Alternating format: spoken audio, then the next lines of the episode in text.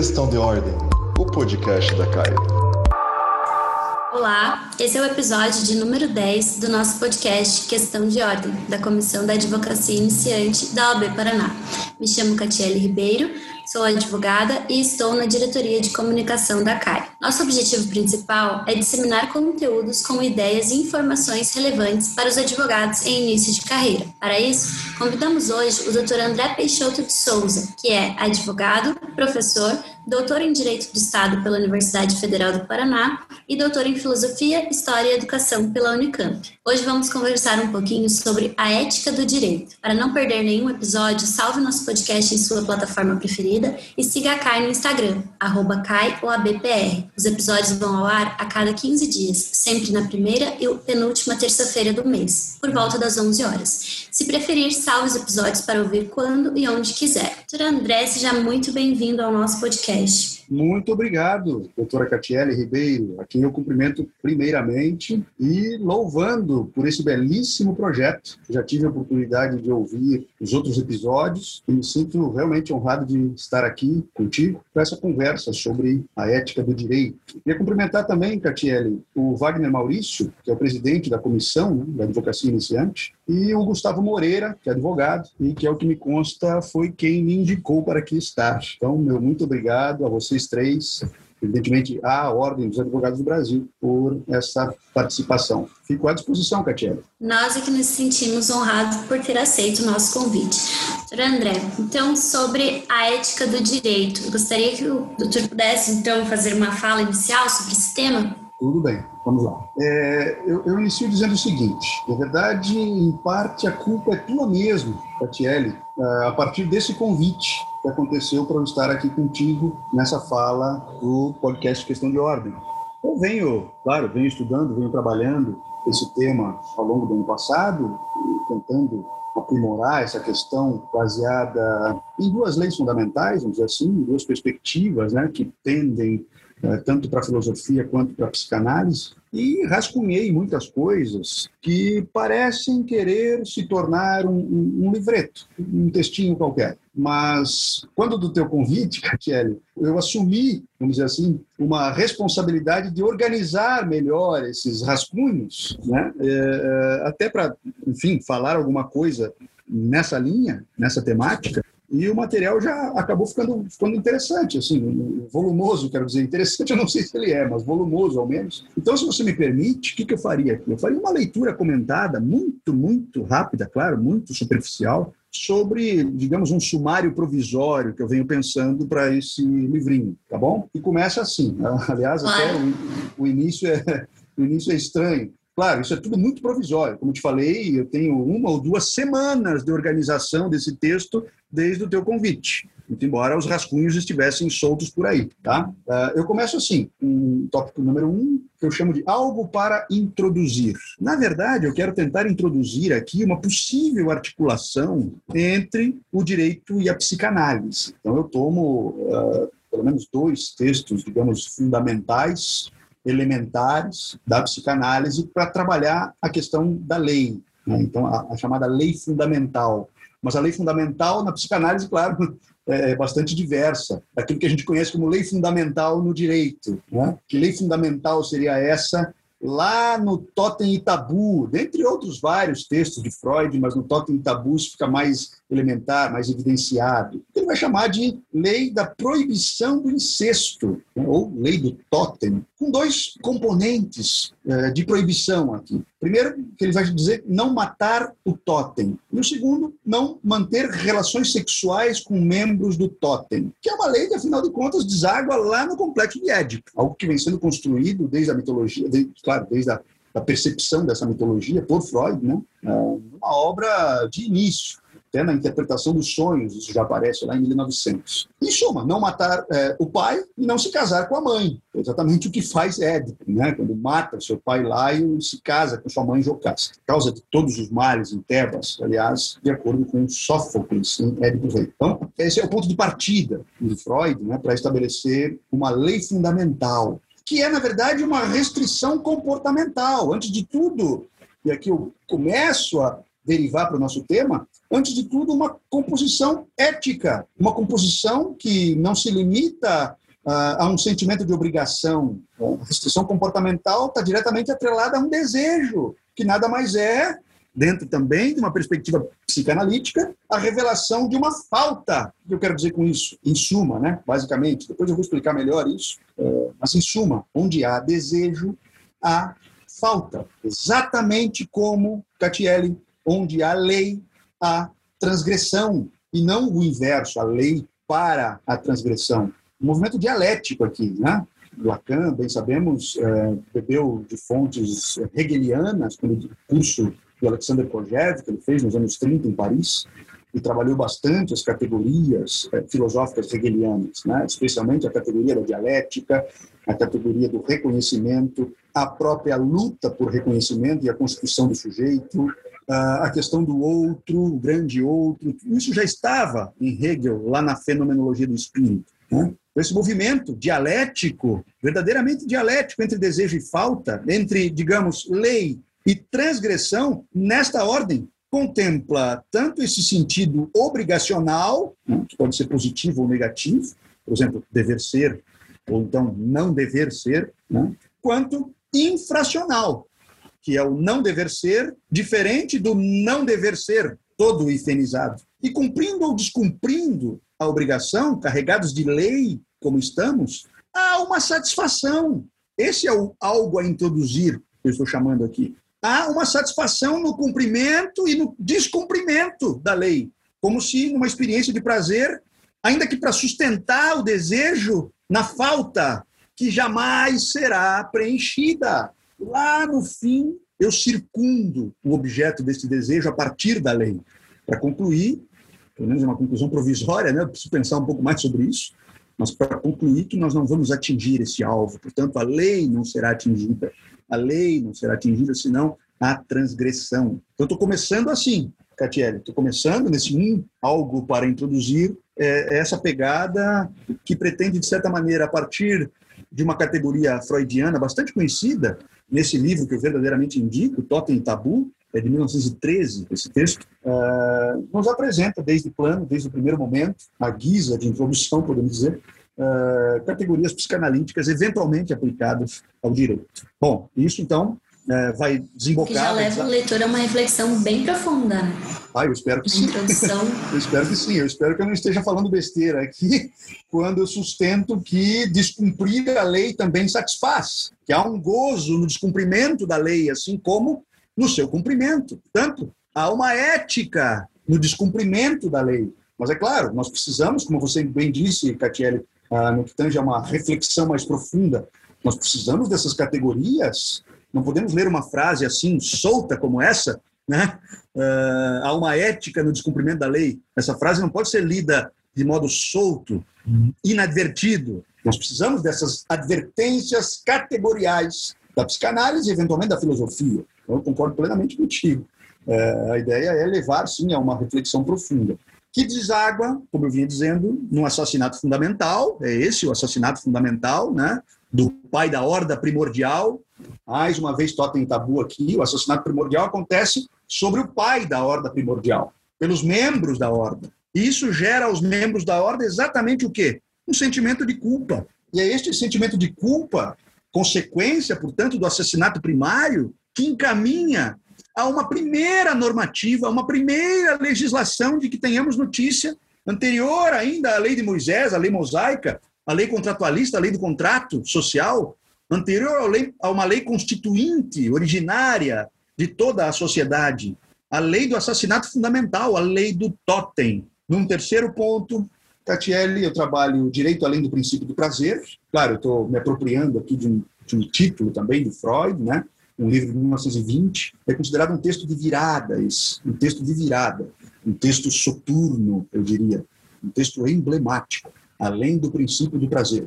Belíssimo texto de 1920, quer dizer, logo após a Primeira Guerra, né? Freud, inclusive, havia perdido uma filha.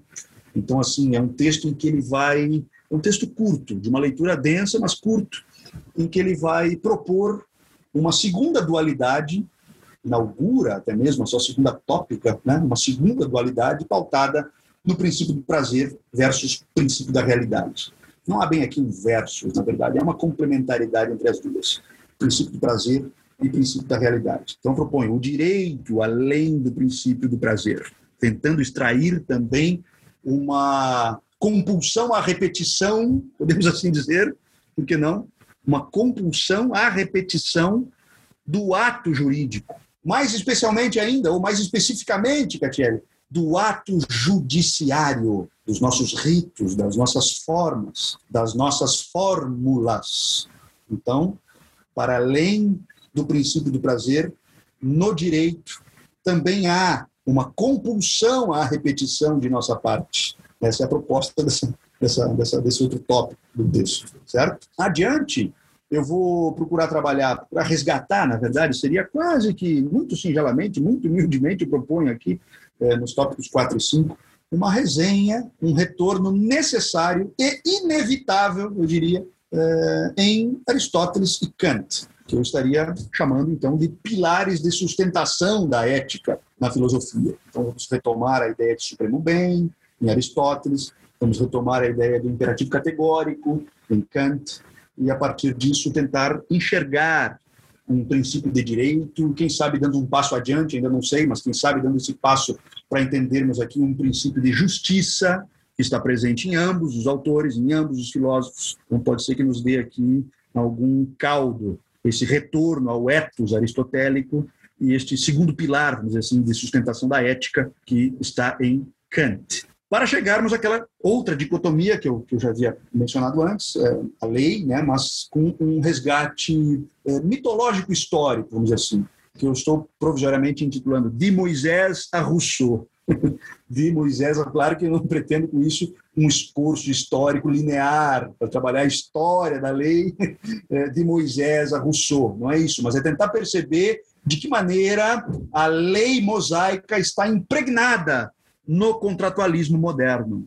Acho que haverá algum sentido nisso. É um capítulo sobre o qual eu ainda nem me debrucei, eu nem comecei, ele está bem rascunhado ainda, à mão, manuscrito. Eu procuro fazer é, no início tudo assim, manuscrito. Ah, e prossigo no ponto 7, ainda na Revolução Francesa, é, um texto, uma revisita, né, revisão mesmo, de um texto de Lacan, que é um texto terrível, terrível, um dos textos mais difíceis uh, que eu já me deparei e acabei eh, publicando num capítulo que será lançado num livro agora, organizado por, por três amigos, uh, que trata daquele textinho Kant com Sade, de Marquês de Sade, numa verdadeira insurgência à ideia, à aporia ética kantiana. Né? Depois disso, eu retomo o reencontro da coisa, coisa com C maiúsculo, que é uma categoria freudiana, né, das Ding, uh, como, como objeto, para discutir o amor ao próximo. Essa será uma grande discussão trabalhada por Freud no Mal-Estar da Civilização e depois por Lacan no Seminário 7. São duas pequenas referências, duas pequenas grandes referências, eu diria, uh, para trabalhar a questão do amor ao próximo. Eu estou provisoriamente concluindo que a ética, neste caso, é manter à distância o desejo. Até porque é, é essa a única possibilidade, manter à distância o desejo pensar, sim, numa erótica entre o desejo e a lei. Eu venho imaginando isso a partir de algumas aulas minhas de economia política, né? Em que eu sempre que me deparo com, esse, com essa hierarquia, chamemos a hierarquia de necessidade de Maslow, sempre que eu me deparo com a hierarquia das necessidades de Maslow, aquela piramidezinha bem famosa, né, com cinco etapas, é, é inevitável que eu pense um para além do topo da pirâmide, para além do princípio do prazer. E além do topo da pirâmide, Catiele, está a transgressão. Depois de atendidas todas as demandas, necessidades fisiológicas, sociais, até o topo, né? necessidades de plena realização, como ele chama, ou autorrealização, enfim, o sujeito uh, está incompatível com uma dinâmica formal, aquela dinâmica heraclitiana, né? dinâmica de física e metafísica, podemos dizer assim, componente elementar da nossa vida. É a transgressão que explica o movimento, o movimento heraclitiano mesmo. É a transgressão que constrói as civilizações. Um desejo sustentado pela falta, como eu havia dito antes, a pulsão, que é uma condição sine qua non né, para a própria continuidade da vida, que justifica, enfim, o crime e o pecado, para ser mais específico quanto ao termo transgressão. Então, a interdição e a transgressão também mostram né, que, a partir dessa economia política possível, há uma articulação interdisciplinar com o direito, na psicanálise, na sociologia, na economia, se quiser. Né, isso nos remete aí a pelo menos uma dicotomia teórica entre Freud e Bauman. Freud, eu volto a citar o mal-estar, Bauman, nós poderíamos colocar qualquer dos textos líquidos dele, né, qualquer, de repente, modernidade líquida pode ser uma boa sugestão para entender aqui. Uh, uh, o excesso, a angústia do excesso. Em Freud, excesso, a angústia se dá pela falta, mas em Bauman, pelo excesso. Distanciados um século apenas que estão entre si. Então, se a gente consegue caracterizar o desejo como falta, retornando agora né, o direito atravessado pela ética, no último tópico desse meu sumário provisório, Catiele, retornando lá para o primeiro ponto, como a tentativa de encerramento de um ciclo, embora a gente não queira exatamente encerrar nada, seria, quem sabe aqui, uma espiral apontando para um outro patamar. Essa caracterização de desejo, que é a falta, é, faz com que a gente observe que o desejo circula o objeto, mas nunca atinge o alvo, o centro do alvo. O que satisfaz, na verdade, é continuar desejando. Satisfação da pulsão, sempre parcial nesse sentido, né? Não é o fim, o objeto, o fato propriamente dito. E nessa dialética da demanda, usando mais uma vez a nomenclatura lacaniana a partir de Hegel, né, o desejo do sujeito encontra o desejo do outro. E isso implica na proibição, proibição que está sustentando o desejo, o lugar onde se situa o desejo. Então, se o desejo está direcionado à lei, vamos dizer assim, coloquemos essa lei em L maiúsculo e ela nos dá a possibilidade de entendermos uh, de forma ampla né, o sentido desta lei que pode ser a lei fundamental jurídica, a lei fundamental psicanalítica ou constitutiva do sujeito, pode ser a lei do pai, pode ser a lei constitucional, enfim, coloquemos assim. Se o desejo está direcionado à lei, e sabedores que somos, de que o desejo só circunda o objeto sem atingi-lo, não teremos lei. Ela está no centro, sim, afixada como alvo, mas esse dardo não acerta o meio do alvo, circunda o alvo, erra, esbarra, pois é na transgressão que a lei se justifica, Catiele. Por isso, eu proponho como um último tópico, um último capítulo, algo que tal, talvez para nós seja mais palatável no campo do direito, né, propriamente dito, muito embora eu divida em quatro subtópicos aqui, mas eu proponho simplesmente confessar. Confessar, sim. Daí eu parto de uma confissão sacramental, aquela confissão do confessionário católico, né? é, vou à confissão clínica, vou à confissão clínica, em consultório psicanalítico, digamos assim, me endereço para uma confissão pública, que é uma confissão também bíblica, também evangélica, desde o apóstolo Tiago, que já sugeria uma confissão pública, né, confessar uns aos outros, para desembocarmos numa confissão judicial, dizer a verdade, dizer a verdade no processo. Essa é a ética do direito, concernente em dizer a verdade, ainda que ela não possa ser dita toda ela. Faltam ângulos e palavras para se dizer toda a verdade. Eu gosto muito de uma, de uma premissa que Lacan aponta num programa de TV, se eu não me engano, foi o único programa que ele gravou em vida, que se chama Televisão, nem tinha nome, eu acho. Televisão, depois saiu publicado um livrinho também, transcrevendo praticamente o que ele disse lá. E ele abre, uh, ele abre esse programa dizendo mais ou menos isso. Eu digo sempre a verdade, mas não toda a verdade, porque é impossível dizer toda a verdade materialmente. O que ele quer dizer com isso? É impossível dizer a verdade toda materialmente quer dizer que as palavras faltam. Faltam palavras para expressar integralmente a verdade. Não é o cara que está estruturando, enfim, toda uma constituição subjetiva a partir da linguagem, né? Nós estamos estruturados, completamente estruturados uh, na linguagem. Então, assim, é, é, precisamente nesta impossibilidade de dizer tudo, ainda que judicialmente, ainda que por um depoimento, né, tentando resgatar algo que seja verdadeiro, ainda que seja impossível dizê-la toda a verdade, é exatamente aqui, nesta impossibilidade, que a verdade toca o real, que ela resgata, então, uma materialidade. Com isso, nós estamos, digamos, mais fundamentados, mais tranquilos para dizer aquilo que você havia me perguntado antes, que você havia me provocado antes. Estamos mais tranquilos para dizer que há, sim, uma ética no cumprimento da lei, é, assim como há, inevitavelmente, uma ética na transgressão. Marquês de Sade é implacável neste ponto. Né? Talvez o mais libertino de todos os escritores que tenhamos espiado já na, na vida mais do que Jorge Batéia, mas não tem, mais de todos, talvez 120 dias de Sodoma, Filosofia da Alcova, são textos realmente muito pesados, né? Mas ali ele implica, então, no, no gozo do corpo, das estruturas, em suma, é, baseada, até mesmo em última instância, no homicídio, os prazeres né, criminosos, enfim, enfim os prazeres, prazeres assassinos, as paixões, né? ele chama de quatro paixões, né? Nos 120 dias de Sodoma, paixões simples, paixões complexas, paixões criminosas paixões assassinas. Quer dizer, há uma satisfação ali. Né? E dentro do nível da satisfação, há algo que circunda o desejo. Claro, Catiele, é, é difícil. É, eu não estou querendo com isso é, causar polêmica.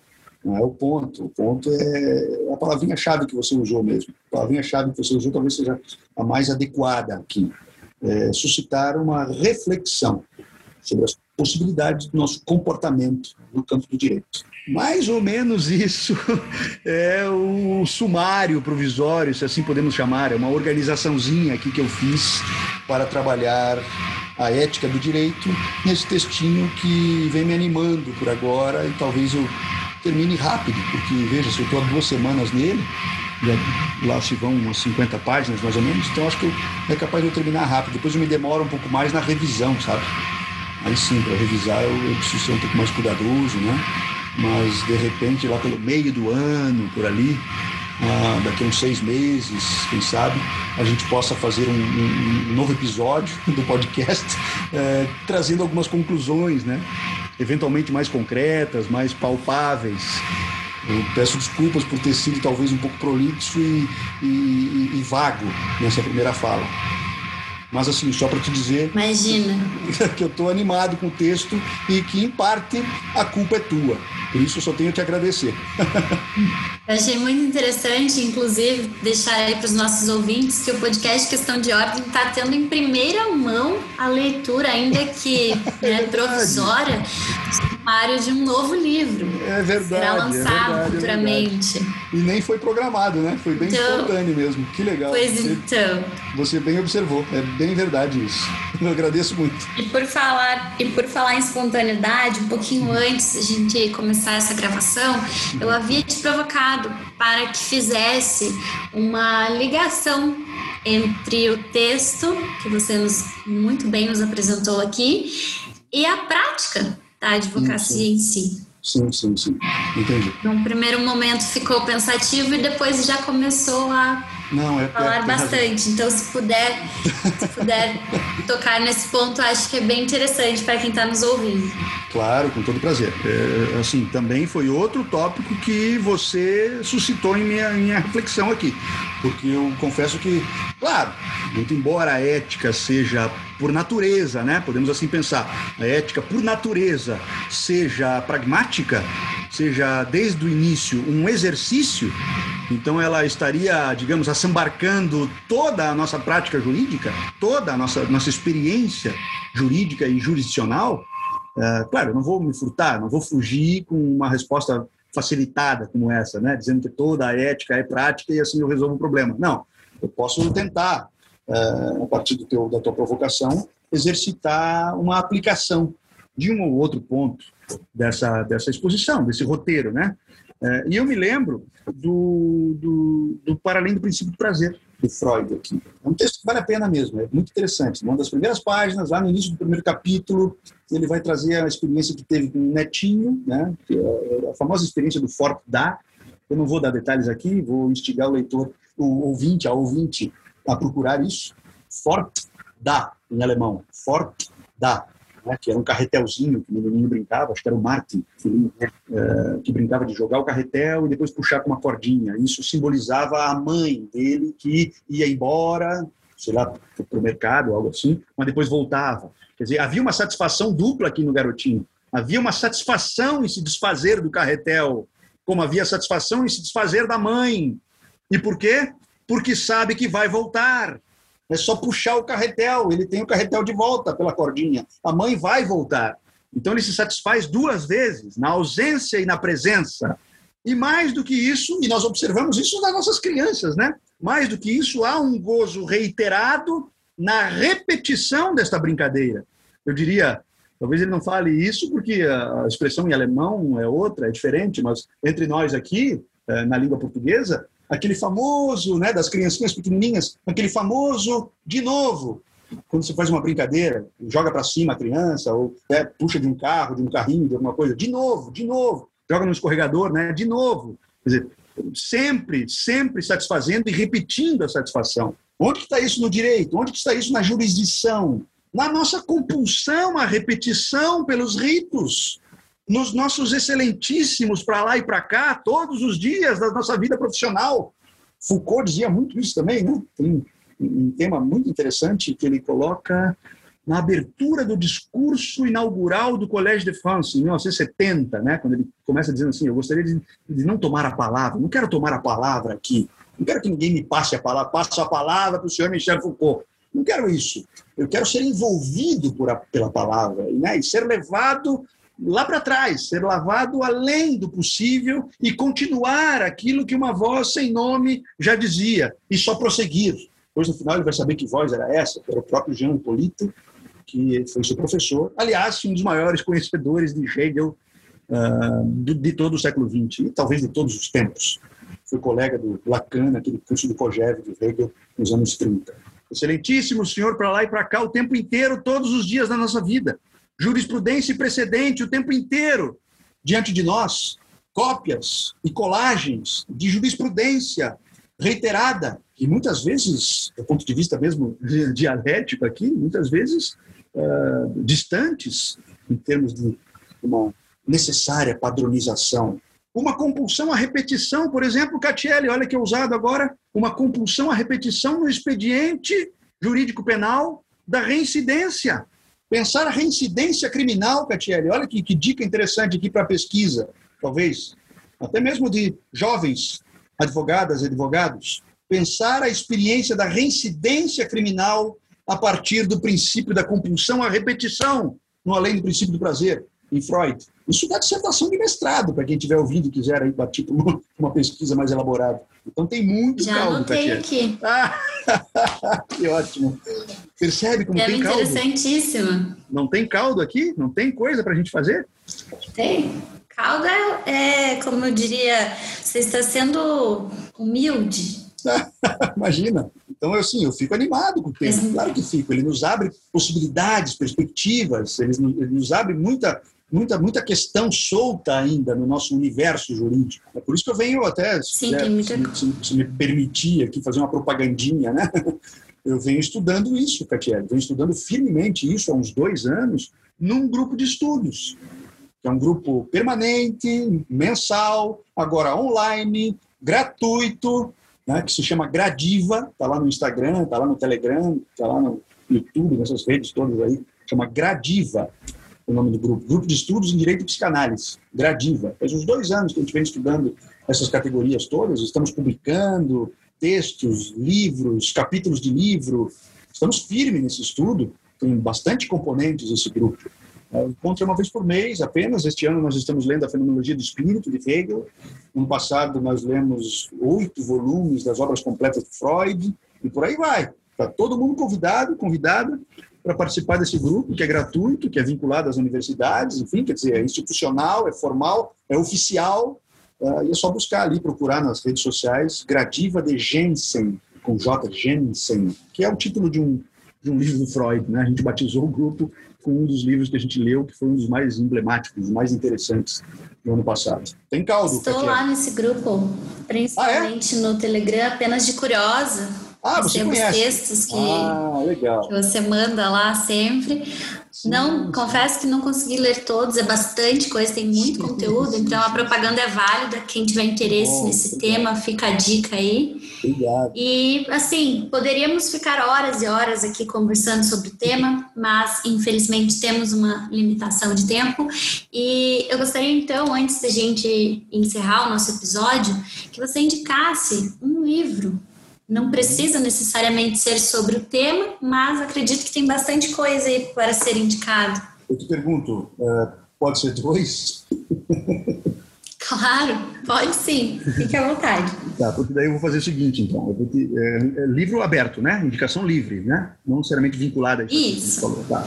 Então, vou fazer o seguinte: eu quero indicar um livro do Freud, que talvez seja o mais elementar para tudo isso, e um dos mais significativos também da sua produção, e um de literatura, porque eu acho que a literatura te- nos dá muitas respostas, sabe?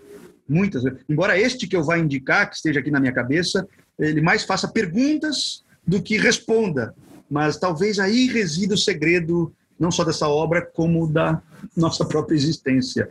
Então eu indicaria O Mal-Estar na Civilização, Sigmund Freud, um texto curtinho, de leitura fácil, não é um texto completo, não é muito psicanalítico, nem muito filosófico, é um texto curto, de 1929, já um Freud maduro, escrevendo com a pena solta, sabe, caneta solta.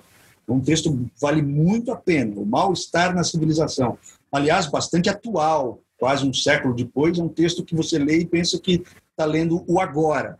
E a segunda indicação, então, literária, Tatiele, eu, eu diria As Cidades Invisíveis, do Ítalo Calvino. Também um textinho curto, pequeno, deve ter umas 100 páginas. Mal-Estar da Civilização é menor ainda, deve ter umas 90 páginas. Então, são dois textos mais ou menos singelos, tá? sem nenhum exagero aqui. É, Cidades Invisíveis, do Calvino, deveras emblemático, deveras emblemático. São tantas e tantas cidades que ele nos apresenta, cada uma delas em uma página, no máximo duas. Mas não é aquele livro que você pega, abre e lê inteiro e fecha e guarda num domingo de chuva. Não é. É um livro que você vai ler a primeira cidade e já vai fechar o texto. Uma página.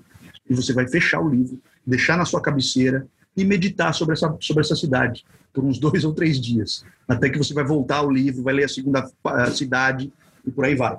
É, Ele ele nos coloca questões. Essas questões, que muitas vezes nem resposta tem, servem para, pelo menos, a gente é, refletir, pelo menos para nos impulsionar. Então, assim, atende como um objetivo de, de literatura de uma forma inigualável. Essas são as duas indicações, Tatiana. Perfeito, André. Eu acho que se o nosso episódio de hoje fosse um texto científico, a palavra-chave seria reflexão. Ah, muito bom. Então, eu gostaria de te agradecer, em nome da Comissão da Advocacia Iniciante, por ter aceito esse convite, por compartilhar conosco tantos né, estudos e tantos pontos para que possamos refletir acerca da ética e do direito. E o nosso muito obrigado. Eu que te agradeço muito, Tatiele, obrigado. Estou sempre à disposição, viu? Da comissão e do podcast. Sempre às ordens, só chamar. Perfeito, André, muito obrigada. E por hoje é isso, pessoal. Muito obrigada e até o nosso próximo episódio. Realização: OAB Paraná e Comissão da Advocacia Iniciante.